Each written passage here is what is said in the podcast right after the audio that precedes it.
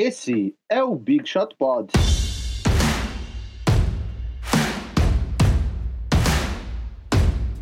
E aí, galera, vocês devem estar percebendo que a voz de MM Isidoro está um pouco diferente. Hoje ele está ausente do programa, é, colocando um númerozinho a mais no ranking de, de programas ausentes. Eu estou sem a última atualização aqui, mas eu que já fui o líder disparado, agora o Gui e o Marcel estão encostando em mim nesse ranking.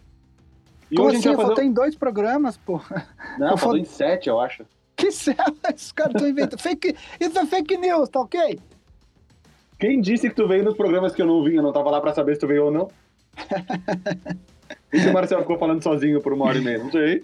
Tá tudo gravado. Ah, não vou escutar tudo de novo, cada programa tem uma hora. Ó, uh, antes de entrarmos na pauta do programa, recadinhos clássicos. Eu tô falando texto do Marcel aqui, ó. Eu, eu não sou um bom imitador, se eu, se eu fosse, eu, eu faria a voz dele. E-mail do programa, Guilherme Pinheiro, bigshotpod.ampere.audio e os nossos perfis no Instagram, Big Shot Pod em todas as redes sociais. Já vou falar aqui os nossos pessoais no início. MM Isidoro, Marcel que está ausente. Eu sou o Vavo no Instagram e Vavo Fresno no Twitter. E o Gui é o Gui Underline Pinheiro em todas as redes sociais. Obviamente, o Big Shot Pod está em todas as plataformas de podcasts que vocês podem imaginar. E naquelas que dá para avaliar, vai lá e dá cinco estrelinhas pra gente. Aquelas cinco estrelinhas do iTunes. Eu acho que até hoje tem um, ainda tem aquele, aquele votinho de uma estrela, né? Puxando nossa média para baixo. É, mas parece que o rapaz faleceu. o que é ruim, porque ele não pode ir lá e voltar a ação dele, né? é verdade, tem isso. É tipo quando, quando, quando, quando os caras matam o cara e não conseguem mais arrancar as informações. Então o cara não mata, o cara mantém o cara preso. E... Não que a gente faça isso, só não, umas, né? Jamais faz isso. E então, vamos logo para os nossos destaques iniciais, come começando com o Guilherme Pinheiro, que tem uma coisa muito legal para falar para vocês. Vai lá, Gui. Então, eu tenho uma coisa muito legal, mas na verdade tem uma coisa não tão legal antes, que é faleceu a, a vocalista do Rock Set, né? A Marie Fre é, Fredrickson. Sério? É, ela faleceu, anunciou hoje de manhã, 61 anos. É, vocês que são mais jovens é, com certeza, vocês talvez não saibam quem é Roxette, mas se, se botar uma música, você fala, eu conheço muito essa música. É, a minha geração, já na faixa dos 30, 30 e poucos, é, quem nunca curtiu uma fossa é o som de Roxette, né? Então, Meu Deus, eu não sabia. Banda ela... sueca, né? Eles são suecos. Sim, sim. E aí ela anunciou hoje, ela faleceu, ela teve um câncer no cérebro há uns anos atrás, e aí foi meio que uma uh, decorrência disso. É, então fica a nota de falecimento aí. É, eu vi muito na minha adolescência. É, a minha, meu destaque inicial, aí, é, passando para frente, é o fato de que uh, dia 15 de dezembro agora, ou seja, daqui alguns dias, né, daqui cinco dias, é, está liberada a, as trocas daqueles jogadores que foram assinar, que foram contratados nessa última free agency de 2019 a partir do dia 15 de dezembro, esses jogadores que, que foram contratados, eles já podem ser trocados pelos seus times, então isso significa que o período de boatos e, e rumores de trocas vai se vai não vai começar porque já tem sempre tem um burburinho ou outro, mas ele vai se intensificar, né? E o primeiro uh, boato aí que já está circulando a liga é que o Cleveland Cavaliers, que é um time que a gente vai falar mais tarde no programa, é, está ouvindo propostas pelo Kevin Love, né? Então, é, o Kevin Love, que tem um salário uh, alto, né? Ele tem, acho que a part... depois dessa temporada, acho que são 90 milhões nos próximos três anos, ou seja, é um salário bastante alto para um jogador que, além de ter problemas de, de lesões, é, ele já ter tido problemas de lesões, ele vai estar tá com 34 anos quando acabar esse contrato. Então, é um, é um. Mas que ainda assim ele é um jogador bastante produtivo que com certeza pode ajudar um time, um contender aí, se ele, se ele for trazido para ser, vamos dizer aí, a terceira opção do time, né? Então, uh, a questão é onde que, onde que encaixa um time que é sempre falado, que era sempre falado, até pelo menos a contratação do Carmelo Anthony era o, o, o Portland, né? com a contratação do Carmelo e o contrato dele que foi é, se tornou um contrato garantido, eles trocaram para ser um contrato garantido até o final dessa temporada, Não sei se de repente faça tanto sentido o Kevin Love no, no Portland, mas de repente um Miami, enfim, tem opções aí. Então eu acho que a gente já tem que começar a ficar com a orelha em pé, porque esses boatos vão uh, começar a circular com maior frequência a partir do dia 15. E isso significa que teremos picos de audiência no, no, no Big Shot Pod porque vocês que estão ouvindo talvez não tenham acesso aos, aos, analíticos, né, às estatísticas, mas eu sei tanto pelo Boom Chacalaca quanto pelo Big Shot, Pad, Big Shot Pod que o período de, de possíveis transferências e rumores é onde temos mais acessos aos vídeos, aos, aos episódios. Isso interessa as pessoas, a, a fofoca interessa mais do que, sei lá, se o LeBron James fizer 100 pontos amanhã, mas tiver o rumor de uma troca ali, o rumor vai, ali na busca do Google vai estar um pouquinho acima ainda, porque é, é o que as pessoas gostam, né? Fofoca. Eu até hoje não sei porque que o, o, a Globo fechou com o Ego, tá ligado? Isso tinha um Ego, que era só o site de fofocas. E fechou? Sim, sim, fechou, fechou. Por que será? Sabe por que, que eu sei disso? Porque às vezes eu abri o meu computador e tinha um monte de aba do Ego aberta que minha esposa ficava vendo. Aí de um dia pro outro nunca mais teve, eu perguntei pra ela, ela falou, ah não, o Ego fechou. Eu falei, pô, devia dar um monte de acesso lá. Bom, meus destaques iniciais. Uh, tem um mini destaque inicial, foi até uma sugestão do Gui, quando eu não sabia o que falar, que o protesto do Houston Rockets para tentar anular a partida ou anular os últimos 7 minutos e 50 do jogo contra os Spurs, depois daquela enterrada do Harden que não foi validada, o protesto foi negado e embora a NBA tenha falado que vai punir os três juízes do jogo, é como se ela desse razão para o Rockets, mas ela não vai fazer nada em relação ao jogo, então o placar está mantido. Não, ela deu razão em relação ao erro, que aí não tem como não dar. Mas aí o que ela, o que inclusive está no comunicado da liga é que fala que o, o Houston teve muito tempo para uh, para superar esse erro e tal, até porque no momento o Houston estava 13 pontos na frente, né?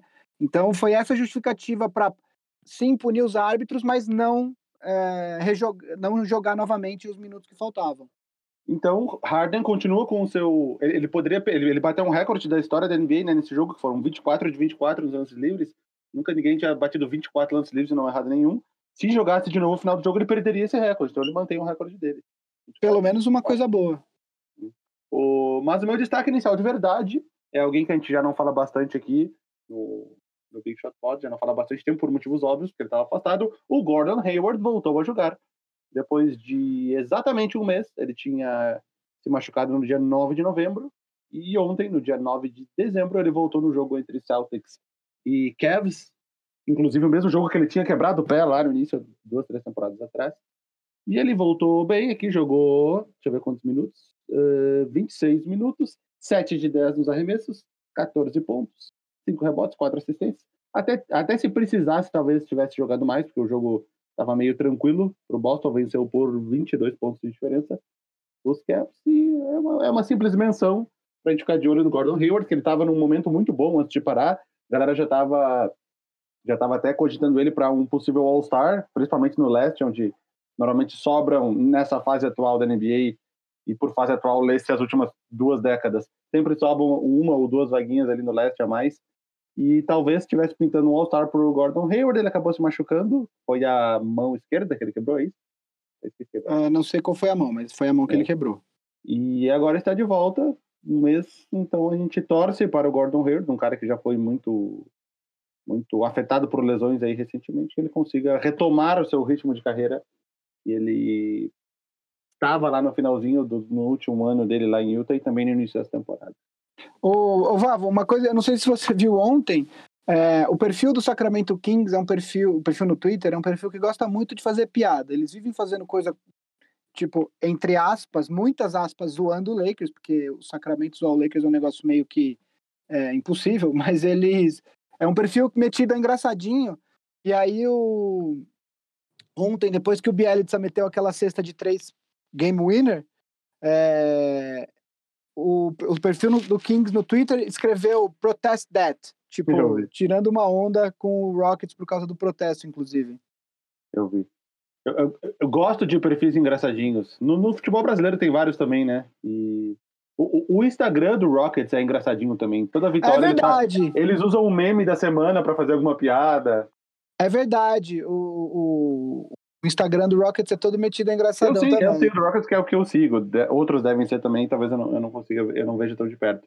Mas eu, eu gosto disso. Eu sigo todos, mas é, realmente tem uns que se destacam por essa. Tu segue 30 perfis de times da NBA? Ah, não, pelo Big Shot pode, né? Pelo ah, tá, Big Shot pode, eu sigo tanto no Instagram quanto no, no Twitter, né? Ah, não. Putz, que daí seguir 30, 30 é, perfis. Não, eu não tenho nada. O dia inteiro só vendo coisa dos times. No meu perfil pessoal, não tenho o menor interesse em saber o que tá acontecendo, sei lá, com Hornets. Tipo, eu, assim, eu tenho que saber para vir aqui no podcast falar, mas eu não preciso ficar lendo toda hora. Eu prefiro ir eu atrás, né? No, nos sites que eu leio, etc., do que ficar recebendo no meu feed, porque senão também é, você fica recebendo um monte de coisa que você acaba não prestando atenção no seu feed, né? Correto. Antes de entrar, então, na nossa pauta oficial, pulando os destaques iniciais que já passaram, queríamos dar um alô para os Big Shot Pod All Stars. Na verdade, a gente fala com eles praticamente diariamente, porque a gente tem um grupo no Telegram que a gente fica conversando diversos assuntos sobre a NBA.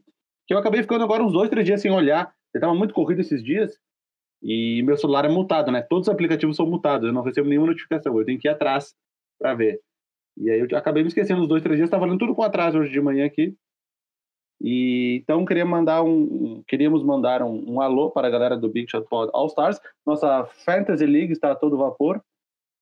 E gostaria de falar que eu estou com quatro dos meus cinco principais jogadores machucados. E eu devo tomar uma lavada agora do o, o meu o meu duelo é contra o Würzburg Ridiculous, ah, é, é, que é talvez o melhor time do Fantasy. É, é, disparado o melhor time, assim, não é pouco, não. E eu vou, eu, vou, eu vou aproveitar e fazer um load management aqui essa semana, porque já que eu vou perder de qualquer jeito. Mas só para vocês terem ideia, eu tô com o Curry machucado, que eu não quis dispensar, porque eu acho que talvez ele seja útil no final da temporada. Eu tô com o Zion Williamson machucado, que eu não ganhei nenhum ponto com ele até agora, mas vai ser útil daqui para frente. O Vucevic, que era meu melhor pontuador, tá machucado já há mais de uma semana. E agora o Thomas Bryant, que era o meu terceiro melhor pontuador, também está machucado já faz uma semana. Ou seja, o único cara que pontua mais que 20 aqui, para mim, disponível é o Whiteside. O meu segundo melhor cara, vocês não vão acreditar quem é, é o Bielitsa.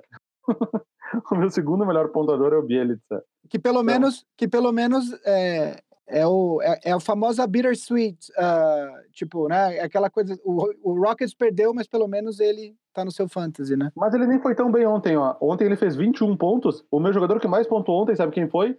Quem? O Alec Burks, 31.3. Aliás, aliás, isso é uma coisa no, no fantasy que eles podiam mudar, né? Uma cesta, por exemplo, como a do Biarritz ontem, deveria valer mais pontos, né? Exatamente. Porque tem todo um grau de dificuldade, de importância que deveria fazer, sei lá, Ela, ela me lembrou muito a. a, a é que, no caso, ontem não estava vendo, né? Eu, eu, eu, vi depois, já, o jogo já tinha acabado. Mas ela me lembrou muito o game winner do John Stockton lá na, na, na semifinais, nas finais do Oeste de 97. Foi o que praticamente encerrou a carreira do Charles Barkley. Também era um segundo e pouquinho, a bola veio do outro lado, mas o arremesso foi mais ou menos a mesma distância e as reações foram meio que as mesmas. Lógico que aquele jogo era mais importante, mas me lembrou, foi muito parecido. Aliás, aliás o, o, o Bielitsa, se eu não me engano, ele já foi MVP de Euroliga, Euroliga. o mesmo prêmio que o. Que o porque é um jogador que na NBA o pessoal não, não, não dá tanta importância, né? É, mas ele já foi MVP de Euroliga, ou já seja, foi? ele não é, ele não é um, um, um, jogador apenas de rotação, pelo menos na Europa não era, né? É, ele tá com 11.7 pontos, uh, 6.8 rebotes nessa temporada, que são números ok, para um cara que joga 26 minutos. Se ele jogasse 35, ele teria. Seria um cara de 15, 16 pontos. Eu gosto, é, não, eu gosto do Bielitz, eu gosto, eu gosto É um bom jogador, bastante útil. Então, alô dado para os Big Shot Pod All Stars. Uh, a gente sempre fala para deixarem perguntas para a gente, porque a gente tem um, um, um, quadro no final do programa, que é o Primeira Fila, quando a gente responde perguntas dos nossos assinantes. Então, sempre mandem perguntas para a gente, em qualquer um dos contatos que a gente já divulgou. Vamos para a pauta. Hoje vamos falar de time ruim, né? Time ruim, é. Então, o programa é baseado em time ruim. Não desliguem, não passem 30 segundos para frente até acabar o programa. O que diabos está acontecendo em Nova York? Este é o primeiro tema. New York Knicks foi o primeiro time a demitir um técnico nessa temporada, vocês devem ter ficado sabendo. David Fisdale não resistiu ao péssimo começo do time de Nova York que até o momento está com quatro vitórias e 17 derrotas. Não, não, não, agora já está mais. Ele foi demitido com 4 e 17, acho que agora está 4 e 19. Então, correção. 4 e 19, mas foi demitido com 4 e 17. Desculpa, galera, eu não sigo o perfil do New York Knicks no Instagram, e aí eu não estou sabendo em tempo real a... E para. Na real, 4 17 4 19, não. Enfim, são, do, são duas possibilidades muito aceitáveis. Para o lugar do David Fisdale, Mike Miller, o sharpshooter, foi promovido. Não, não, não, não é ele. Não, não é, é ele. ele. Não, então, o legal é isso. Não é o Mike Miller aquele.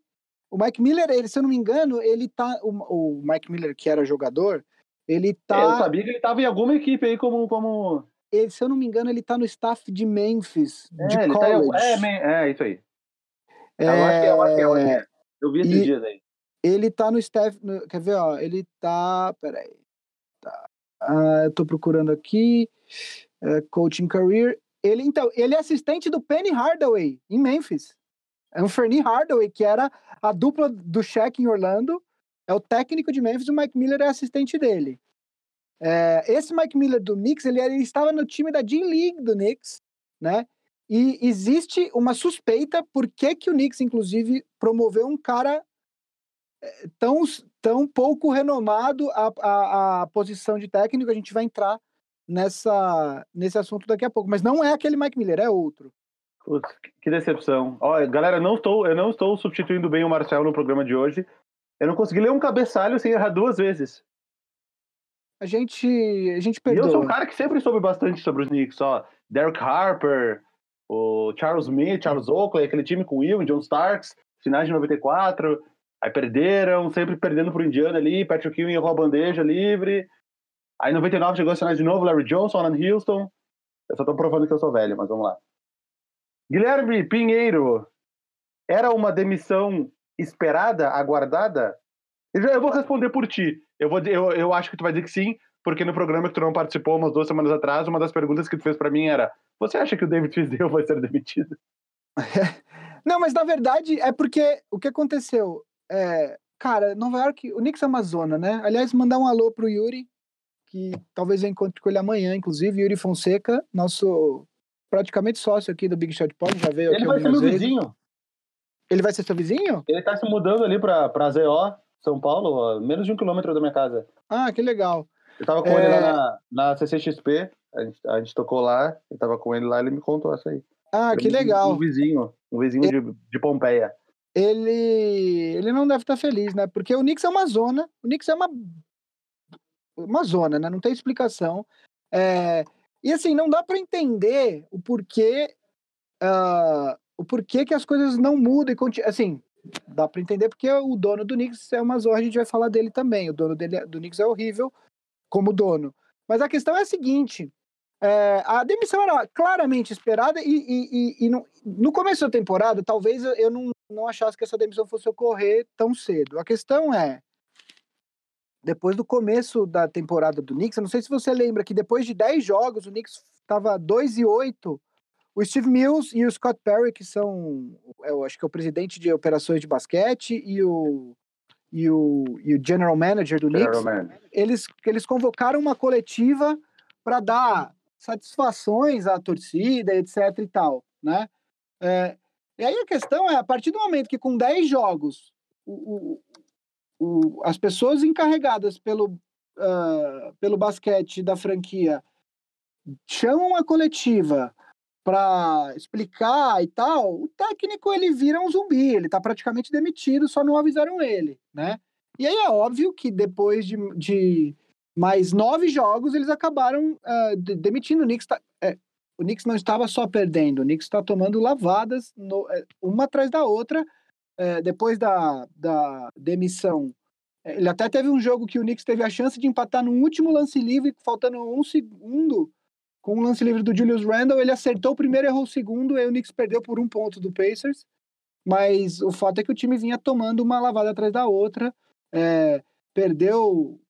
Uh, tinha perdido por mais de 40 pontos do Milwaukee, perdido por, por uh, ah, 30 e poucos do, do Toronto Raptors, 28 do Toronto Raptors, quer dizer, era uma atrás da outra. Depois que o. Que o, que o a noite que o Fisdale foi demitido, tinha tomado acho que quase 40 pontos do Denver, enfim. Acabou que não tinha mais clima para continuar, né? Aliás, uma correção, o Fisdale foi demitido com 4,18, não 4,17. 4,18, era exatamente o que eu ia falar que eu vi aqui. É, então, quer dizer, era uma demissão cantada desde, desde que teve essa coletiva, não é, Val? Com certeza, tanto que naquele dia no, no, no programa, quando tu me mandou a pergunta do Knicks, eu falei, ah, meu falar do Knicks? Não, velho, ah, então, então batendo na mesma tecla há tanto tempo. Eu tava voltando aqui para ver a última campanha positiva do Knicks, foi aquela 2012 e 2013, 54-28, que eles perderam na semifinal do, do leste. Cara, é, é, é, era, porque a bagunça vem desde cima, né? A gente já fala isso há muito tempo. E o, outra pergunta que eu queria emendar para ti, que é um cara que está muito por dentro dos Knicks, sabe inclusive quem é o técnico interino, da onde ele veio, o que ele faz. O Steve Mills, que é o presidente de. É o presidente, é, é o presidente do Knicks. É, o presidente. É, o presi é, cada, é que cada, cada time tem a sua. Tem um nome, né? é, então. é. Por exemplo, o Magic Johnson, no Lakers, ele era o vice-presidente de Basketball Operations. Entendeu? É, o Steve Mills, ele é, ele, o cargo dele é presidente do Knicks. Ele é presidente. Presidente do Knicks. E o é. Scott Perry é o general manager. General manager isso, todas, isso todas as franquias têm. Tu acha que eles vão rodar também? Cara, eu acho que vão. E aí vem. É... Isso vem por uma outra Junto questão. Um de cada vez. Não, eu acho que eles vão rodar junto. Eu acho que não tem porque o Knicks trocar agora. Né? O elenco já tá cagado, né? É, o elenco é esse aí mesmo. Uh, e aí a gente vai discutir depois se houve montagem no elenco, de houve erro de montagem ou não. Mas o elenco já tá cagado, não tem jeito. É, eu acho que o Knicks, obviamente, o Knicks tem esse hábito de, de buscar salvadores, né? Então foi o Donnie Walsh lá atrás, depois foi o Isaiah Thomas, depois foi o Phil Jackson. É, é sempre, nunca é alguém, é, nunca é um cara que tá, sei lá, pega o assistente do, do do, sei lá, do manager do Warriors, sabe? Nunca é, sempre assim, não, vamos contratar o salvador da pátria. É, o próximo salvador da pátria que muitos acham que o Knicks quer contratar é o Masai Ujiri do Toronto Raptors. Que né? não aceitou a proposta do Raptors de extensão, né? Viu essa? Uh, não lembro disso. É não, não, não agora, isso... foi ontem. foi ontem? Ah, é. não tinha visto isso. Então, uh, obviamente, então, que se ele não renovar, os, os, os boatos vão só aumentar, né? É, e aí a gente tem uma outra questão que é por que, que eu acho que eles vão rodar, só que eles não vão rodar agora. Eles colocaram o Mike Miller, que é esse técnico de pouco, pouco conhecido na NBA. Uh, ah, tão conhecido que eu achei que era. Tão não conhecido que, que eu achei outro. que era outro. Por quê? Porque se você coloca algum técnico, sei lá, um nome que, tão, que tem sido ventilado, Mark Jackson, por exemplo, que é um cara que é de Nova York, tem tudo a ver com a franquia ou você coloca. Um, Rookie of lá, the Year com a Cam... jogando pelo Knicks, né? Pois é. é. Se você coloca um cara desse, você vai dar um contrato possivelmente de três anos, quatro anos para um técnico desse. E aí, se você vai trazer um novo presidente ou um manager, enfim, qual, qualquer que seja o cargo do Masai Ujiri no Knicks, se você vai trazer um cara desse, quer dizer, você já, você já tira desse cara a oportunidade de colocar um técnico dele, né? Então, é, a, dizem, o que eu ando lendo e escutando por aí em podcasts, é que a ideia do Knicks de colocar um cara é, substituível é, como técnico interino até o final da temporada é justamente porque daí no final da temporada, quando eles forem tra trazer essa pessoa para comandar a operação de basquete do Knicks, aí essa pessoa vai ter a oportunidade de trazer o nome que ele quer para, para a franquia, entendeu? Sim, o, tu, tu citou a montagem de elenco antes ali, Uh, uma das coisas que eu confesso que até eu quase caí nessa, né? Quando o Knicks, uh, o Porzingis tinha machucado, uh, tava uma dúvida se ele ia conseguir voltar a jogar em alto nível. O Knicks, ele realmente pagou para ver, né? Trocou o Porzingis por espaço no cap para se, se livrar do Tim Hardaway Jr., o Corney Lee, aqueles jogadores que ocupavam um espaço muito grande no cap. E até eu quase caí nessa. Todo mundo falou que era uma troca horrível. Eu falei, não, gente, mas mas pode ser uma troca boa, os caras estão liberando espaço, agora eles podem estar com dois free agents, tem free agent pra caramba agora disponível, tem, no, no, melhor dos casos tem Kevin Durant e Kyrie Irving, no pior dos casos tem vários outros bons free agents para eles assinarem, eu, acho, eu, eu comprei a briga, eu falei, não, acho que pela primeira vez o Knicks está fazendo uma coisa que pode ser certa, ninguém sabe se o Porzingis vai voltar a jogar no nível que estava, tá mais de um ano fora, barará. Aconteceu o que todo mundo estava falando, né? Foi uma, a, a, acho que agora, uh, in hindsight, como é que fala isso? Agora que já aconteceu tudo. Em retrospecto. Em retrospecto, a gente pode dizer que talvez não tenha sido a melhor troca possível para os Knicks, dada a sequência dos fatos. O, o Porzingis está jogando razoavelmente bem, e daqui, acho que daqui para frente ele só vai melhorar, piorar ele não vai. E com o espaço que eles criaram, eles não conseguiram contratar ninguém. O melhor cara que eles contrataram foi o Julius Randle. Se encheram de, de eu, Marcus Morris e Bobby Portis e, enfim, Alfred Payton. Contrataram um monte de, de, de free agents por um, dois anos para tentar fazer essa mesma tática da, do, do, do, das estrelas quando liberar mais jogadores, mas agora vendo em retrocesso, a gente pode chegar a uma conclusão que a montagem de elenco estava errada. Mas eu não vou jogar toda essa culpa em cima deles, porque até eu acreditei quando eles fizeram isso, então, enfim. Então, é, eu acho que assim, a questão de, de montagem de elenco, né? É, eu acho que a gente precisa dar um passo para trás. É, quando você tem um time muito fraco, é, não existe é, você não, não é uma boa ideia você apostar as suas fichas in, in, na free agency. Ah, vamos trazer o grande free agent. E eu falo isso com muita tranquilidade porque durante seis ou sete anos, é, o Lakers fez isso. Seis anos, né, que o Lakers está fora dos playoffs. Era sempre assim, na próxima off-season a gente vai trazer o cara, na próxima... E esses caras nunca viam, vinham, porque você não vai para um time ruim, né? É, qual que foi a grande é, é, diferença do Lakers para o Knicks? O Lakers vem draftando bem, né? Se você for olhar é, para os últimos drafts do Lakers, eu vou só, ó, recapitulando aqui as últimas, as últimas, é, os últimos drafts dos Lakers desde que o Lakers está fora dos playoffs. Julius Randle, que hoje está no Knicks, é, ele é um cara que ele não é bom para ser o melhor jogador de um time, mas ele é um excelente, ele, ele mete aí seus, seus 15, 16, às vezes até 20 pontos, né? Aí no draft do ano seguinte, D'Angelo Russell, que é um jogador de máximo que está no Warriors hoje, Larry Nance, que é um jogador excelente para rotação, ele é um ótimo cara para vir do banco, ali tá um cara com muita energia. O erro ali nesse draft foi Anthony Brown, mas que foi uma, uma escolha de segundo round. É, no ano seguinte, Brandon Ingram, que está estourando esse ano, o Ivica Zubat, que é titular do Clippers hoje, ou seja, também é competente o, o suficiente para estar tá numa rotação. No ano seguinte, o Lonzo, que está decepcionando, perdeu um pouco a, perdeu a posição no, no Pelicans, mas ainda é um jogador de que, de que se espera muito. É, Kyle Kuzma e Josh Hart. Josh Hart ajudando muito o Pelicans, apesar da campanha ruim. Kyle Kuzma é, um, é o terceiro maior pontuador do Lakers. É, no ano seguinte, o Moritz Wagner, que é o Mo Wagner, que está jogando muito bem no Washington, e no Washington também está o Thomas Bryant, que o Lakers é, draftou no ano do, do, do, Ingram, que ele adquiriu uma escolha de draft, que, é o titular do, do, do, do Wizards agora, né? Então, assim, a questão é, o Lakers vem draftando bem. Ah, o LeBron só foi para o Lakers porque era Los Angeles. Mais ou menos. A gente sabe que tinham outros interesses, né? A mudança para o Lakers foi quando o LeBron veio. A gente sabe que ele tem outros interesses, mas é, eles, ele, o, se, ele, se esses jogadores jovens não estivessem lá, o, Le, o LeBron jamais teria ido para o Lakers. Se fosse uma terra arrasada, ele jamais teria ido. Obviamente que depois o Lakers, porque foi isso, inclusive, esses jogadores que possibilitaram que o Lakers trocasse pelo Anthony Davis, né? O Knicks, pelo outro lado, o, o Knicks errou uma escolha atrás da outra e quando acertou, eles trocaram para o Dallas e a, e a desculpa era: não, a gente precisava abrir o cap porque vão vir dois free agents na, na, na, tempo, na próxima temporada. Esses free, inclusive o James Dolan, dono do Knicks, deu entrevista numa rádio falando que ele meio que achava que, que tinha informações de que era muito provável que viriam dois grandes free agents para o Knicks. É, o que aconteceu? Esses caras não vieram.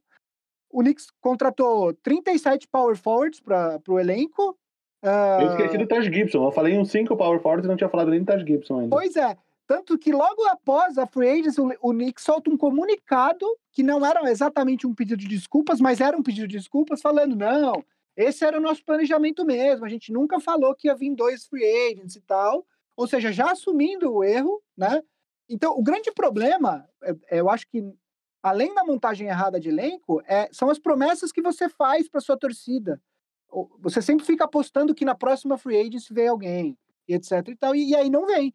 E aí você monta o elenco errado, era claramente, estava é, é evidente que não ia dar certo, né? Ó, eu, eu tava vendo aqui as escolhas do Knicks, desde aquela temporada que eu falei, que foi a última temporada de campanha positiva, que foi 2002, 2013. Aí no draft de 2013, Tim Hardaway, na 24 escolha, que até é uma escolha boa, mas eles precisaram mandar ele embora e trazer de volta por três vezes o valor, ou seja, mandaram quase de graça para chamar o cara de volta pagando mais caro. E para mandar de volta, para mandar embora, de troca. porque o salário era muito alto. Aí, em 2014, eles só tinham uma escolha de segunda rodada, pegaram o Clintony Early e o irmão, o Thanasis Antetokounmpo, o irmão do Antetokounmpo. 2015 foi o Porzingis em quarto, que foi talvez a única escolha boa. Aí, 2017, eles tinham uma oitava e pegaram o Nilikina sendo que o, tá, o Dennis Smith Jr. estava disponível. O Dallas pegou o Dennis Smith Jr. uma escolha depois em nono, e o Knicks depois, na troca do Porzingis, pegou o Dennis Smith Jr. de volta. E aí os, os, os, a torcida ficava gritando We want Frank pro Nirikina jogar no lugar do Dennis Smith Jr., ou seja, bagunça. E, e no, na segunda rodada eles pegaram o Damian Dotson, que tá no elenco, acho que até agora, né? Eu vi ele jogando esses dias. Aí, 2018, pegaram Kevin Knox na nona, que era uma classe cheia de jogadores e talvez acho que dá para concluir que não foi uma escolha muito boa. Ele até tá dando sinais, assim, ele é o segundo ano, tá dando sinais, mas eles poderiam ter escolhido melhor, claro. Porque tinham os jogadores melhores disponíveis. Aí na segunda rodada eles pegaram o Mitchell Robinson. Essa foi uma escolha boa. Foi. Talvez seja o grande do, do, do elenco do Knicks atual, talvez seja o jogador com um futuro mais promissor. E esse ano eles pegaram na terceira o RJ Barrett. Acho que vale falar um pouco sobre o RJ Barrett, situação dele. É bom, é ruim para ele esse, esse cenário pode atrapalhar o, o desenvolvimento dele daqui para frente? O que, que, tu acha? Cara, eu acho que o grande problema pro, pro, pro Barrett é que ele começou a. Assim, o, Nick, o Knicks apostou nessa temporada que o armador seria o Alfred Payton, né? O Alfred Payton que teve uma sequência de quatro ou cinco triple-doubles seguidos na temporada passada, não foi isso, Vavo? No finalzinho da temporada, acho que foram. É, foram. Se foram até. Foi cinco ou seis. Eu sei que ele entrou num, num grupo seleto ali com o Jordan, com o Westbrook e com o Oscar Robertson, assim, de triple-double seguidos, Will Chamberlain e Alfred Payton, entendeu? Mas, mas é completamente números vazios, assim, que, enfim, no final então, de temporada do Pelican. E aí o que acontece é que o o, o RJ Barrett, então daí o, o Peyton se machucou, eh, faltando, aliás, logo após quatro jogos da temporada ele se machucou, voltou agora, ficou, ficou uns 15 jogos fora, voltou só agora, e aí, os outros armadores que o Knicks tinha disponível eram o Dennis, o Dennis Smith Jr., que claramente o Fisdale não é fã do Dennis Smith Jr., porque ele não estava botando ele para jogar muito, e o, e o Frank uh, Inteliquina, que era quem a torcida pedia, mas que é um cara, é um, é um armador defensivamente muito bom, mas que ainda tem muito a crescer, se é que ele vai crescer, do ponto de vista... Ele veio de uma... Ele subiu talvez o conceito por causa do Mundial da FIBA, que ele fez um Sem mundial dúvida. França Sem dúvida. Onde ele, ele demonstrou ali um, um potencial que talvez ele não tivesse demonstrado na NBA ainda. Sem dúvida. Que fez ele subindo no conceito, né? E aí, o que, que acontece? O Barrett acabou, muitas vezes, jogando improvisado de, de armador. O que não é bom, um, não é bom para um, um, um jogador jovem. É, armador é a posição mais difícil de se aprender na liga, né? É, tanto que existe uma curva de aprendizado que, em geral, para armadores é um pouco maior do que para as outras demais quatro posições de um time, né? Uh, isso prejudica o desenvolvimento do jogador, claro. E, e aí tem uma questão de confiança também, porque ele começou muito bem e já deu uma queda, e eu acho que tem uma questão de confiança aí, né?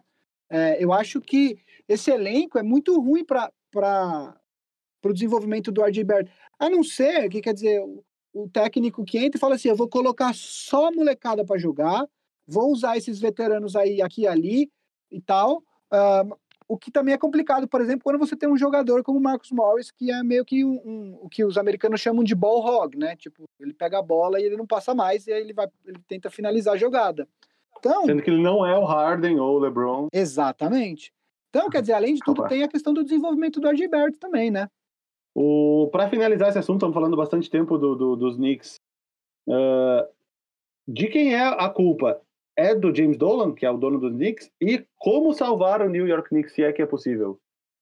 Cara, eu acho que a culpa é do. É assim, no final das contas, não era só do Fisdale o problema do Knicks, né? Nunca foi, né? E, e, assim. Até porque vem de muito antes dele o problema. Não, então, exato. Quantos técnicos o Knicks já, o Knicks já, na, já demitiu nos últimos anos? Quer dizer, é, tem muitos técnicos que já caíram lá. O, o Mike D'Antoni, o Mike D'Antoni tá aí no Houston, chegando finais de conferência e tal, e no Knicks não deu certo.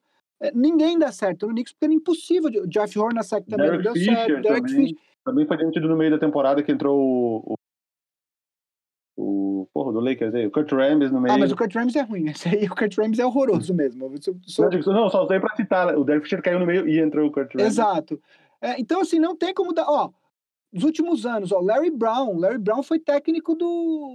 do do, do Knicks em 2005, 2006.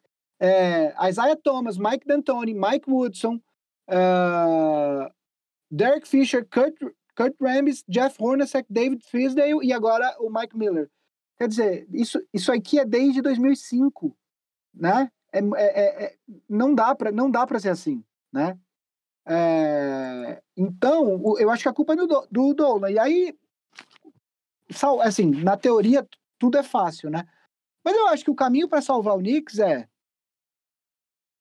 Cara, é, é, basicamente draft, draftar bem. Você tem que draftar bem, você não pode se dar o luxo de errar muitas escolhas no draft.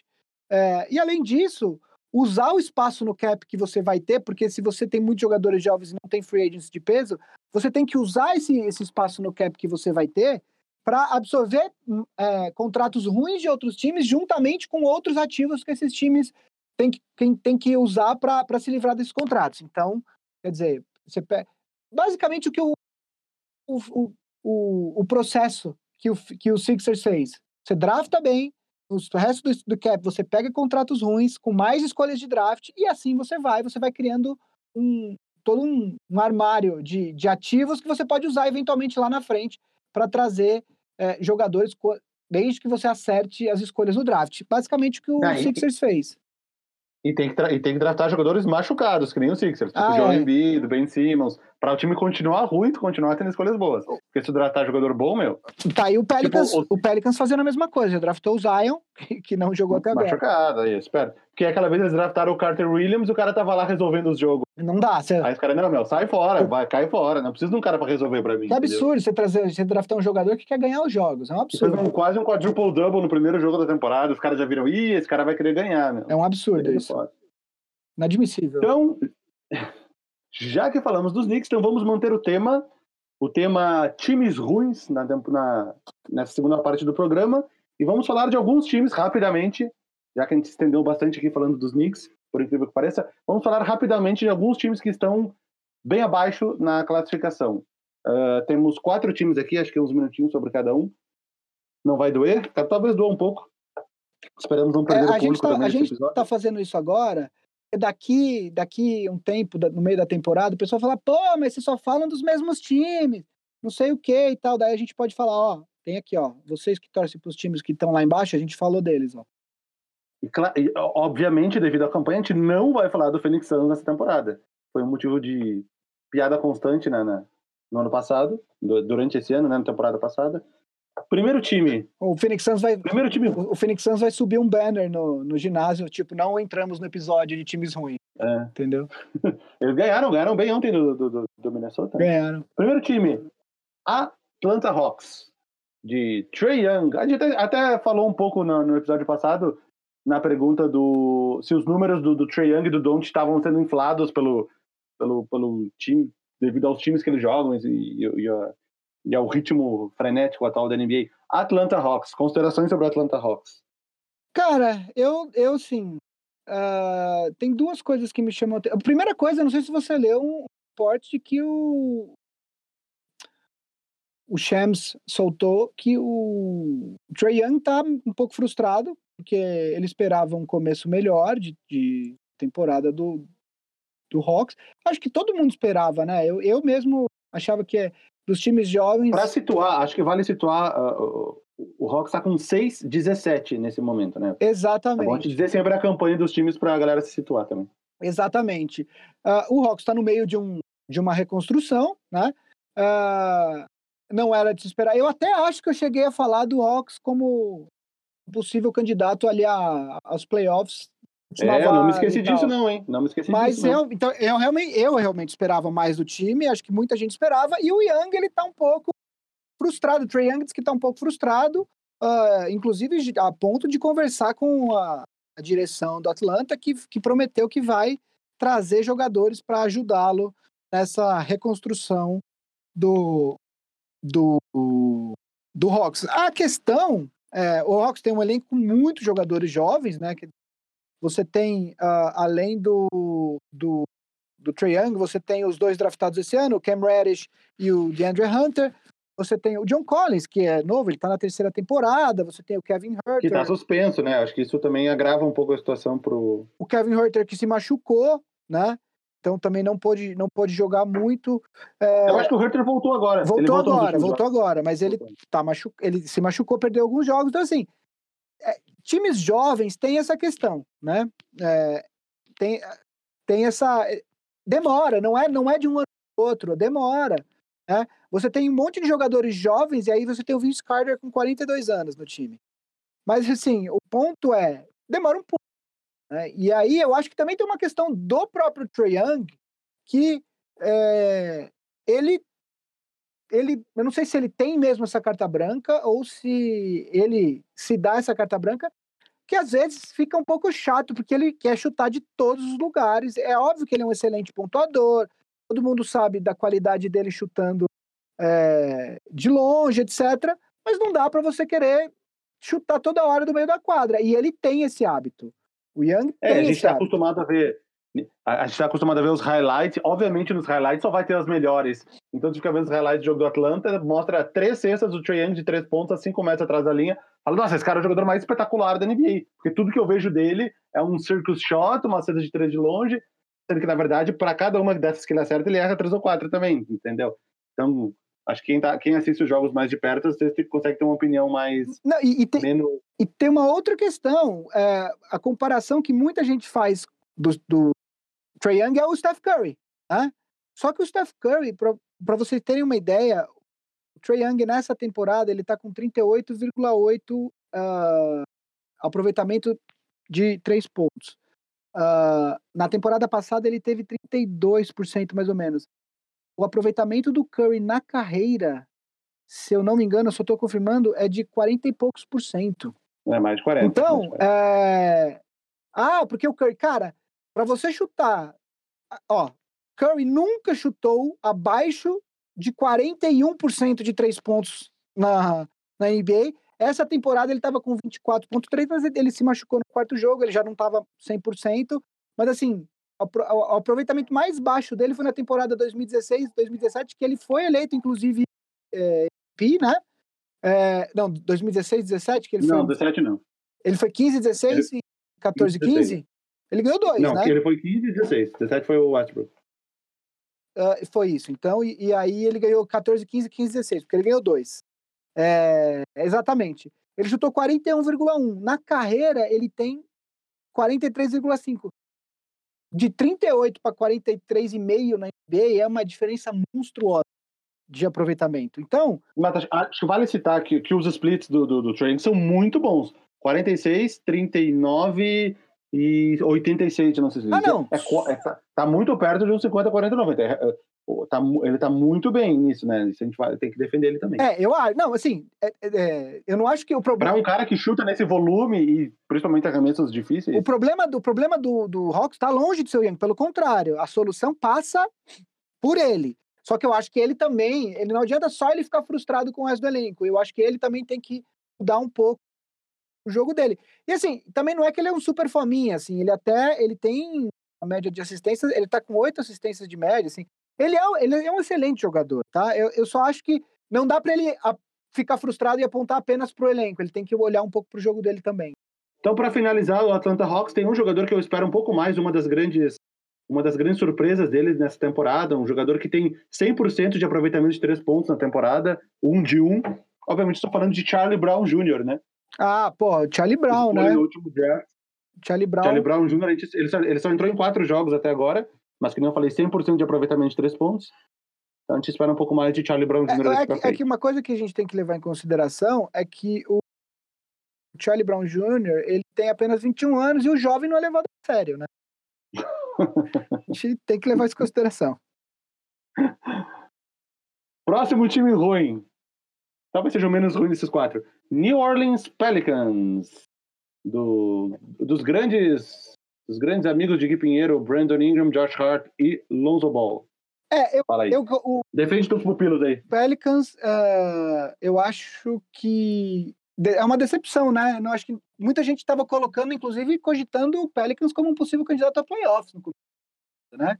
É, e aí, nesse caso, da mesma forma que eu falei ah, do Atlanta Hawks, que eu achava que eles iam para os playoffs, eu fui o cara aqui no Pelicans falei, olha, não é bem assim, porque a base desse elenco é os jogadores, são os jogadores jovens do Lakers que nunca chegaram sequer perto dos playoffs, nem com o LeBron James, e, e aí depois que o Zion se machucou, é, eu acho que aí ficou mais complicado ainda. Óbvio que tem o Drew Holiday, tem os jogadores, o J.J. Redick foi para lá e tal, mas não deixa de ser uma decepção, né? O time tá com acho que seis vitórias e 17 derrotas nessa. É, Ele tá com 6-17, mas perdeu as últimas. Não, 6-18, desculpa, o Pelicans, mas perdeu as últimas 9. É, o Pelicans, o Pelicans é um time de sequência. Ele começou com uma sequência ruim, aí teve uma sequência boa, tipo ali ganhando seis jogos e uma derrota, sei lá, depois perdeu de novo uma grande sequência. É, o Pelicans, para variar, porque é engraçado que o Pelicans sempre tem problema de lesão, né?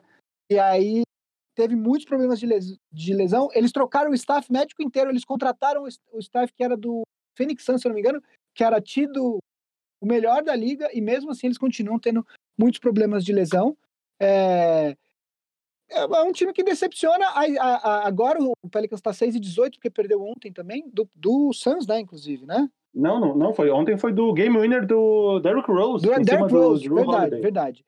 Ah, Aliás, ah, marcaçãozinha do Drew Holiday nesse último lance, hein? foi, pois é, e ele é um dos melhores defensores no Ele mano a deixou mano o da Derrick Rose chutar na liga do lance livre a dois metros de distância. Eu acho dele. que aí é mérito do Derrick Rose também, que soube jogar toda aquela malemolência ali na finta para gerar espaço. De qualquer forma, o Pelicans é, é- é- é um time que tem muitas esperanças aí, não para essa temporada mais, mas para o futuro, porque Zion, Williams, Zion Williamson já está, é, resu- já está voltando a treinar em quadra, deve voltar, acredito que não deve voltar em dezembro, acho que só em janeiro, ainda não tem exatamente uma data. Ah, tem muitos jogadores jovens com potencial para crescer, e o Ingram, é, se tem uma coisa que está salvando a temporada do Pelicans nessa temporada, é o desenvolvimento do Ingram, porém, uma questão de que ele é free agent no final dessa temporada. É restrito, mas é free agent, e aí já, o Pelicans já tem que começar a tomar decisões, é, porque se o Ingram começar a é, continuar jogando desse jeito, ele possivelmente vai receber ofertas de máximo na próxima off-season, até porque a próxima off-season é uma off-season muito, muito carente de, de grandes nomes. Próximo time. Você não vai falar do Pelicans? Oi? Você não vai falar do Pelicans? Então, o Pelicans a gente achava. a- a- todas as nossos palpites do início da temporada eram num cenário Zion, o Zion Williamson jogaria. No instante, no instante que o Zion Williamson se machucou e não está jogando, nossos palpites deixam de valer. Aquela, aquela nossa nosso palpite de que o Pelicans poderia ficar em, em nono, em décimo, beliscar o oitavo, caso algum time eh, perdesse algum jogador, enfim. Ele bem que não vale, porque é um time completamente diferente. Mesmo que ele volte agora no, no seu potencial completo, não vai ser um time que vai disputar playoffs. Então, o Pelicans, para mim, tá no, tem- pelo menos nessa temporada tem que pensar, pelo menos nessa temporada tem que pensar na próxima, aquela, né? Pegar uma boa escolha para tentar pegar um cara bom junto, como o Gui falou, o Brandon Ingram, que está se transformando, está comprovando que tem um, um futuro bom na NBA, junto com o Zion que está voltando, enfim, tentar montar um, um time para da próxima temporada em diante, aos pouquinhos começar a ir buscar posição, entrar nos playoffs e de repente aí é quiçá até conseguir pegar, quem sabe, um free agent, que é difícil eles irem para New Orleans, mas quem sabe, né? Com o Zion e com esses jogadores novos. Próximo time. O, atual cinco vezes finalista da NBA, atual pentacampeão da Conferência Oeste, mas que esse ano está passando por um processo, um mini processo de reformulação. Golden State Warriors, de Eric Pascal. Guilherme Pinheiro.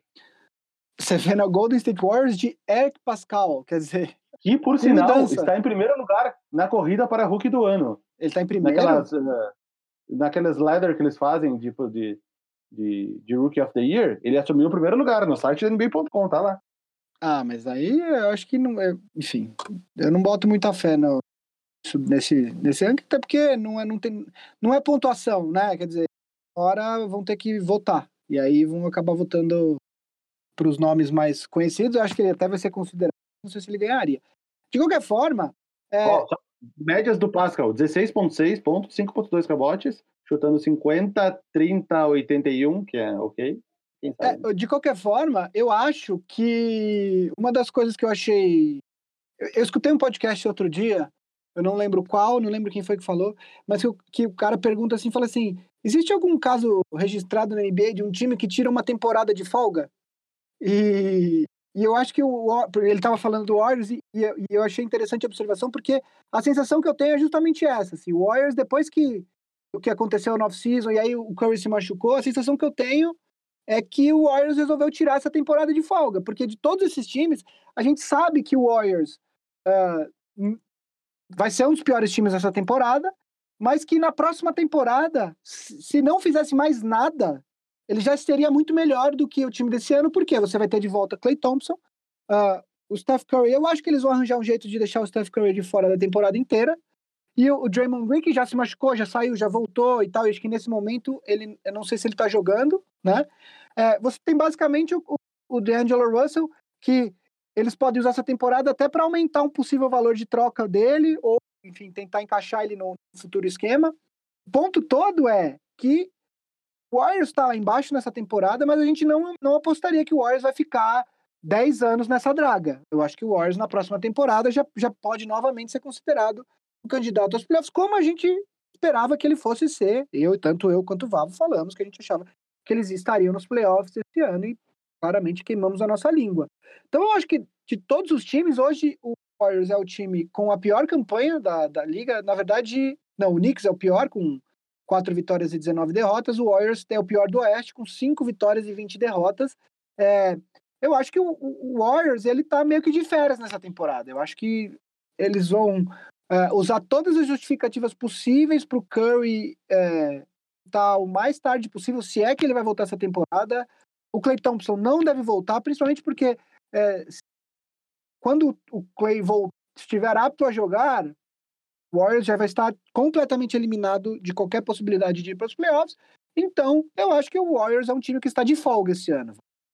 É, o, Steve Kerr falou na entrevista, né? Ele deu uma entrevista dias falando, que ele está curtindo essa temporada, que é completamente diferente, porque a primeira temporada do Steve Kerr como técnico foi a primeira temporada que o Warriors foi campeão. Então, ele meio que só teve temporadas muito boas.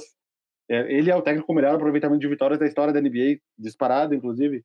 E ele está tendo a primeira temporada dele diferente, que é um, um, uma temporada que vários outros técnicos passam, inclusive, normalmente vários técnicos começam assim, é uma temporada de reformulação. E ele falou que está curtindo esse modo diferente, que é preparando os jogadores jovens para as temporadas seguintes. Obviamente, o Warriors já desistiu dessa temporada.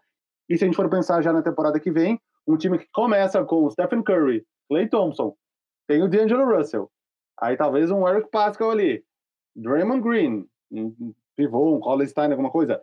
Já é um time para brigar por mando de quadra automaticamente. E ainda podem melhorar. Ainda tem, tem o D'Angelo para trocar, enfim, não sei que, que outras movimentações eles vão fazer. Mas claramente eles estão naquele. Eu vou te dizer qual foi o último time que tirou uma temporada de folga. O San Antonio Spurs. Na temporada que o David Robinson se machucou. Verdade. Eles, eles tiraram essa folga, conseguiram a primeira escolha no draft, escolheram o Tim Duncan e estão aí até hoje nos playoffs. É, a, a, única coisa para o Warriors é que não tem um Tim Duncan nesse draft. Aliás, é, esse draft é um draft que, diferentemente dos últimos anos, onde quase sempre a gente tinha número um claro, ou, número, ou, ou os dois primeiros, claro, é, esse ano, aparentemente, por enquanto, a gente não tem nada disso. Eu não acho que vai mudar muito. Tem gente que fala do Lamelo Ball, tem gente que fala do RJ Hampton, que joga na Nova Zelândia, tem gente que fala do, do James Wiseman, que, que joga em Memphis. Enfim, cada hora, Cole Anthony também é um nome cogitado para ser o primeiro, a primeira escolha do próximo draft. Cada hora vem um nome novo então esse draft não tem um Tim Duncan para. É, mas no caso, o Tim Duncan deles é o Curry e o Thompson voltando, né? Ah, é, exato. É, é o equivalente ao Tim Duncan deles. Exato, exatamente. Enfim, é, acho que o Warriors, de todos esses times aqui, é o time que menos deve se preocupar, é, porque a gente sabe o que o Warriors tem para oferecer na próxima temporada, né? E por fim, quarto time ruim ah, que vamos falar aqui, Cleveland Cavaliers. Olha, a gente falou um pouco do Cleveland no começo da, da, do programa, né? Falando ali da, da possível da, da, possível troca, da possibilidade de uma eventual troca do Kevin Love, né? Uh, Cleveland ele teve essa semana um, um, uma notícia que vazou, não sei se o Val viu, que alguns jogadores uh, do Cleveland estariam incomodados o jeito que o técnico John uh, Byling, é, John Byling, o técnico do Cleveland, se não me engano, é, não sei se é essa conduz, é, John, John conduz o time. O John Byling, para quem não sabe, ele foi treinador apenas universitário, ele já tem, ele já é um cara mais velho, ele tem 66 anos, ele foi treinador a carreira inteira de times universitários, ele era o treinador da Universidade de Michigan. Foi até uma surpresa é, a contratação dele é, pelo Cleveland Cavaliers, porque era um nome que ninguém estava especulando. É, muitos gostaram da contratação, porque o Cleveland também está num processo de reconstrução, e aí, com muitos jogadores jovens falaram: faz sentido ter um jogador, acostum, um técnico acostumado a trabalhar com jogadores jovens, porém, é, dizem, isso é um boato, não é informação, que alguns jogadores meio que perderam a interesse nele, acabam indo, se dirigindo muito mais ao assistente dele, que é o JB Bickerstaff, uh, que foi técnico do Memphis também, temporada passada foi do Rockets. do Rockets também, né? É, ele sempre, acho que de forma interina, né? Não, no, no Memphis é, não. Foi quando no Memphis o Kevin McHale foi demitido no início da temporada, ele pegou, sei lá, do jogo 10 até o final da temporada foi ele, mas sempre como interino, aí veio o Mike D'Antoni. Então, e aí... Mas ele tem uma experiência como técnico. É, agora, já tem, já tem também algumas notícias dizendo que não, que tá tudo certo em Cleveland, que não é verdade. É, um dos jogadores veteranos que diz que gosta muito dele é o Tristan Thompson, que por acaso está tendo uma temporada excelente talvez a, a melhor dele aí desde os anos de, de auge do Cleveland, né? Comeback Player of the Year. Se tivesse o prêmio de Comeback Player of the Year, era do Tristan Thompson. É, então, é, o Cleveland. E aí o Cleveland tem uma outra questão, que é a dupla de armadores que eles draftaram nos últimos dois anos, que é onde o Cleveland uh, aposta suas fichas. Uh, e aí, eu já vou tomar a liberdade de colocar a pergunta do, da, do primeira fila aqui, que é a pergunta do Vitor do Vitor Bretas, que é uh, se alguém aqui acredita na dupla, e é o nome dessa dupla, não sei se eu cheguei a mencionar aqui, a torcida do Cleveland chama a dupla Colin Sexton, Darius Garland de Sexland, porque é Sexton e Garland. É, e tem o Love ainda, né? E tem o Love, Love né? Pois é, pode ser Love Sexland. E aí, é, se a gente acredita, acho que eu acho que tem algumas questões. O começo do Darius, do Darius Garland, Darius Garland é bem preocupante. Ele está chutando 37%. 37% de quadra, quer dizer, é bem baixo. Uh, da mesma forma, o Sexton é um jogador que tem um volume de, de arremessos grandes e não é um grande passador, ele tem um número baixo de assistências para um point guard, ele está com média de 2.4 assistências nessa temporada, que inclusive é mais baixo do que da temporada de rookie dele. Então, esse é um grande problema. Você tem dois armadores que são focados muito mais no arremesso do que no passe, né? Eu acho que um, um dos, do, uma das dificuldades que os armadores têm ao ingressar na NBA é justamente saber dosar essa coisa de quando que sou eu e quando que eu tenho que servir o, o, os companheiros, né? É, de qualquer forma, o Cavs tem que continuar o processo de reconstrução, né? Porque o elenco do, do Celtics Uh, é basicamente composto de jogadores bem jovens e aí com os veteranos, tipo Tristan Thompson, que nem é tão, tão velho, ele tem 28 do anos. Falou do Celtics. Perdão, do Cavs. É, nem é tão velho, ele tem 28 anos, assim como o Brandon Knight, que também tá lá. É, o, o Vedova tem 29, assim, o Cavs, o Cavs tem... O único jogador acima dos 30 anos do Cavs é o Kevin Love.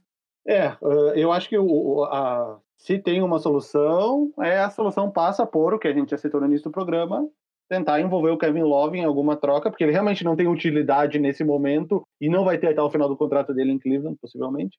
Então, aproveitar enquanto ele ainda tem um valor de mercado bom, porque ele tem 31 anos ainda.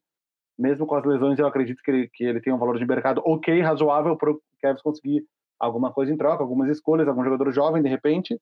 Eu acho que é, o, o, tem que continuar esse processo de rebuild, e isso passa por um conseguir alguns assets bons pelo Kevin Love. Acho que seria basicamente isso. Eu acho que eu estava olhando aqui o contrato do Kevin Love. O, além dessa temporada, o contrato do Kevin Love tem mais três temporadas. Né? É, eu acho que talvez não seja tão difícil trocar pelo seguinte, quer dizer, é, é é opinião, né? Não, não sei de nada, claro. É, a próxima off-season, como eu disse aqui, é uma off-season que é muito carente de grandes nomes. Então, uh, um time que está disputando uh, título não precisa ter um super cap aberto para trazer algum eventual nome. É, isso, obviamente, considerando que o Anthony Davis vai uh, assinar com o Lakers e tudo indica que ele vai é, renovar com o Lakers, né? Uh, então, para a próxima temporada, não, não seria um problema. Depois da próxima temporada, você ainda teria mais dois anos. Aí, de fato, para a temporada 2021, 2022, nessa off-season de 2021, você não teria, você teria um contrato de dois anos aí muito difícil de desovar se você quisesse. Mas daí, quer dizer, é só um ano, né, que você teria esse problema, porque depois no último ano ele já vira um contrato uh, que está terminando, um contrato expirante, e aí você também seria mais fácil trocar. É o caso aí, por exemplo, do Hassan Whiteside. Ninguém queria pegar o contrato dele. A partir do momento que faltava só um ano, Portland topou. Né? Então, de repente é um caminho. E ele tá lá me dando 29,9 pontos por jogo no Fantasy. Mas ele é um jogador desses que é muito melhor no Fantasy do que na, no seu time. ele, ele, quase conseguiu um triple-double no jogo que ele, que ele deu 10 tocos. Teve um jogo que ele deu 10 tocos. Pois é. Justo nesse jogo ele não pegou 10 rebotes, ele pegou só 9. Pois então. É... Aí ele não completou o triple Então eu acho que é essa questão, assim. É... De qualquer forma, o Cleveland não tem muita opção, tem que seguir no caminho da reconstrução. Talvez. As... Tá muito cedo para falar, né? O... Do que o Kevin Garland e o Colin Sexton não vão vingar. É, você pega aí, por exemplo, o Brandon Ingram, que tinha muitos. Depois do segundo ano, ninguém sabia ainda muito se ele ia. Depois do terceiro ano, ele foi meio que para o Pelicans, mais ou menos, e agora no quarto ano dele de liga, que ele realmente engrenou. Então, às vezes, tem jogador que demora mais.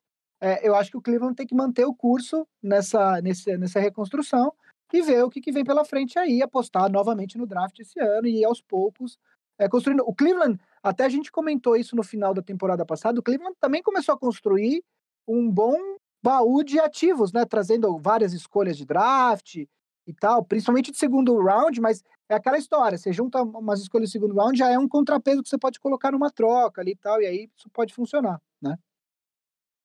É isso. Temos mais perguntas do primeira fila? Ou a gente do... tinha tido uma pergunta do Alberto Moura, que era os jogadores que surpreendendo positivamente e negativamente, mas isso a gente acabou falando na, na, no programa passado, né, Vavo? Eu falei que a minha surpresa. A gente falou os dois do Devonte Graham, como surpresa uhum. positiva. A minha surpresa negativa foi o Lonzo Ball, que inclusive uh, foi demovido ao banco de reservas do Pelicans essa semana. E qual foi a sua surpresa negativa? Foi. É, não lembro. Do Marcos Aldridge. Marcos Aldridge, exatamente. Mais uma positiva, então, vai. Já que o cara Ninguém esperava mais que ele fizesse alguma coisa e ele tá bem. Jabari Parker. Tá bem. A gente cornetou, a gente cornetou ele no início da temporada, pegou a vaga de titular Mas... no lugar do, do John Collins, que machucou, e tá indo bem. A gente falou dele, então. eu falei dele como, como, como ele tava tendo uma espécie de ressurreição. Teve um episódio sobre recomeços e. O título do episódio é sobre recomeços. Ah, é mesmo. É e mesmo. eu falei dele, mas esse cara, ele também, a gente falou também no, no episódio passado do Kendrick Nunn, Uh, tem vários jogadores aí que estão. Cara, a gente, outro que a gente falou que tá surpreendendo é o Carmelo, né? Não tá indo mal, né? Sim. Também tem ele no Fantasy. É, o time do Vavo é o time da, é o time da ressurreição. Rajon Rondo, eu peguei. O Rondo, o cara, o Rondo, cara, eu rezei muito pro Lakers não assinar com ele. Ele tá muito bem nessa temporada. Assim, de verdade, eu tô surpreso com a ação do Rajon Rondo, tá muito bem nessa temporada. Vamos nos encaminhar então para o final do programa, já passou de uma hora aqui de. Tá vendo? Quadro clássico, jogo da semana. Jogo da Guilherme. semana, olha, eu tenho que fazer uma confissão. Eu estava aqui com a tabela aberta e assim como o Vavo costuma fazer, eu também não olhei o meu semana para hoje. Dessa vez eu tenho já. Olha, então começa você. Eu tenho dois jogos da semana por um motivo peculiar. Dallas Mavericks e Detroit Pistons na quinta-feira, dia 12. Uhum. E dia 14, sábado, San Antonio Spurs e Phoenix Suns. Por que esses dois jogos? São os dois jogos que serão disputados no México. Ah. Sempre tem um clima, um clima especial envolvido nesses jogos do México. Há duas temporadas atrás teve aquele jogo que não aconteceu, lembra? Que saiu uma fumaça no ginásio, tiveram que evacuar. E era um jogo só naquela temporada e os caras ficaram sem nenhum jogo, coitado. Mas agora teremos dois jogos no México envolvendo dois times do Texas, o que é normal eles fazerem, né? Porque o Texas é muitos imigrantes mexicanos, a torcida a torcida pelos times do Texas é muito grande, pelos, pelos os mexicanos torcem pelos times do Texas. Dallas e Detroit, e San Antonio e Phoenix, quinta e sábado. Bom, eu tenho um jogo aqui que é, é um, um jogo que, que acabou se tornando uma rivalidade, né? Eu acho que nos últimos anos, principalmente, apesar de sempre ter sido uma rivalidade por eles estarem na mesma uh, conferência, né? Na, não na mesma conferência, na mesma divisão, né? É, entre Boston Celtics e Filadélfia, é, teremos Filadélfia e Boston em Boston. O Boston ainda não perdeu em Boston nessa temporada. É, o Filadélfia. Nem o Filadélfia, né? Oi? Não, nem o Filadélfia em Filadélfia. É, o Filadélfia deu um esculacho. Boston na. O primeiro jogo, né? Foi o jogo de, de abertura. O resultado não mostra tanto que foi o jogo, foi 107 a 93, mas o Philadelphia ficou na, muito na frente. E o último quarto, essa, o, garbage time, o Celtics diminuiu. E aí teremos, então, uh, esse segundo jogo entre as duas equipes na temporada. Vai ser na quinta-feira, dia 12 de dezembro, às 10 horas da noite, horário Brasília. Certo. Então, se vocês gostam do jogo do Gui, vocês veem Celtics e, e Sixers. Mas se vocês gostaram do meu palpite do jogo do México, vocês veem Dallas e Detroit Pistons, que são, que são jogos da mesma hora. É, dá, dá pra ver um pedaço, dá pra ver o começo de um, ver até o final, depois assume o outro e termina, porque tem uma hora de diferença. Ou vê ao mesmo tempo, que nem o LeBron falou que vê todos os jogos ao mesmo tempo. Ou isso. Quando acaba a rodada. E agora ele tem que ver os jogos do filho dele, né? Não sei se vocês estão acompanhando. O time de basquete do LeBron de high school, tá? Além de ter também o filho do Wayne Wade, Wade. Uh, tem outros jogadores com muito potencial de, de de draft e eles têm um contrato que vai ser, vai ser televisionado na ESPN e na ESPN 3.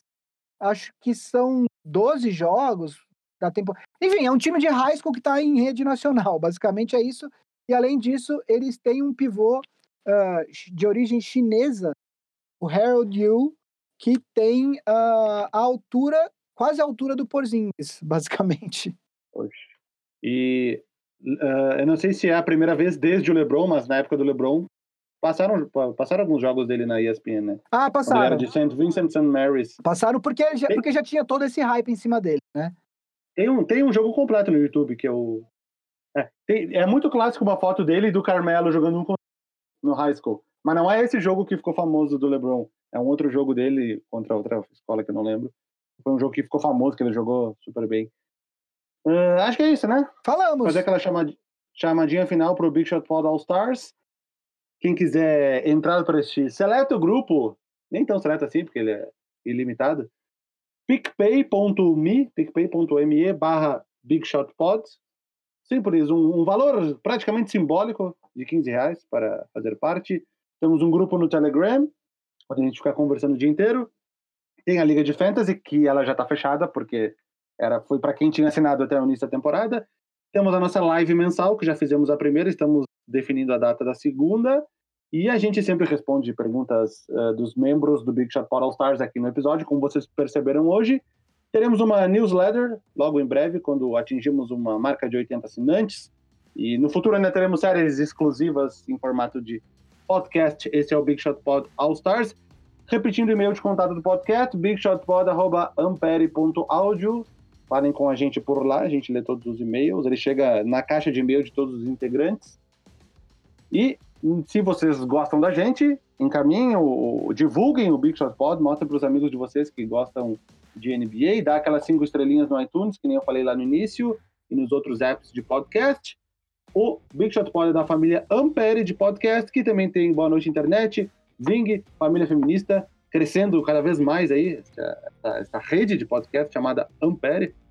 E este podcast é produzido por Cris Dias e Alexandre Maron, editado pelo Guido Guilherme Dornelles, e é uma produção da Ampere, gravado, este episódio de hoje está sendo gravado no Inova Bra Habitat em sua totalidade. Mais alguma coisa aqui? Uh, Vavo, top 5 capitais brasileiras. Capitais de estado? Isso. Pode ser, Cara, pode ser capitais, sei lá, tipo Olambra, capital das flores. Pode ser. Top 5 aí, faz um top 5 capitais. Top 5, vamos lá.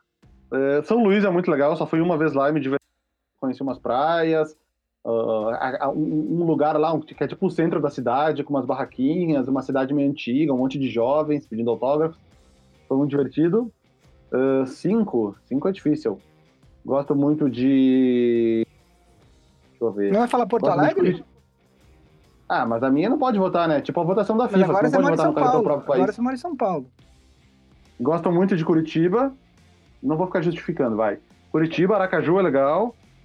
Uh, Manaus eu gosto muito. Mais uma, mais uma.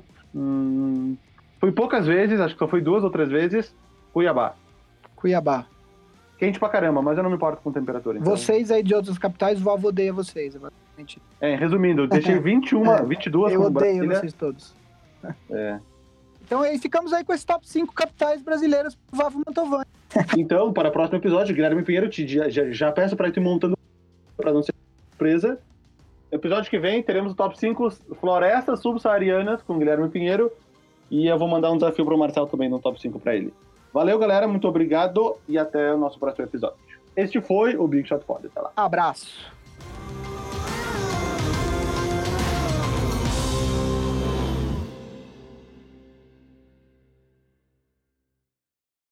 Ömer.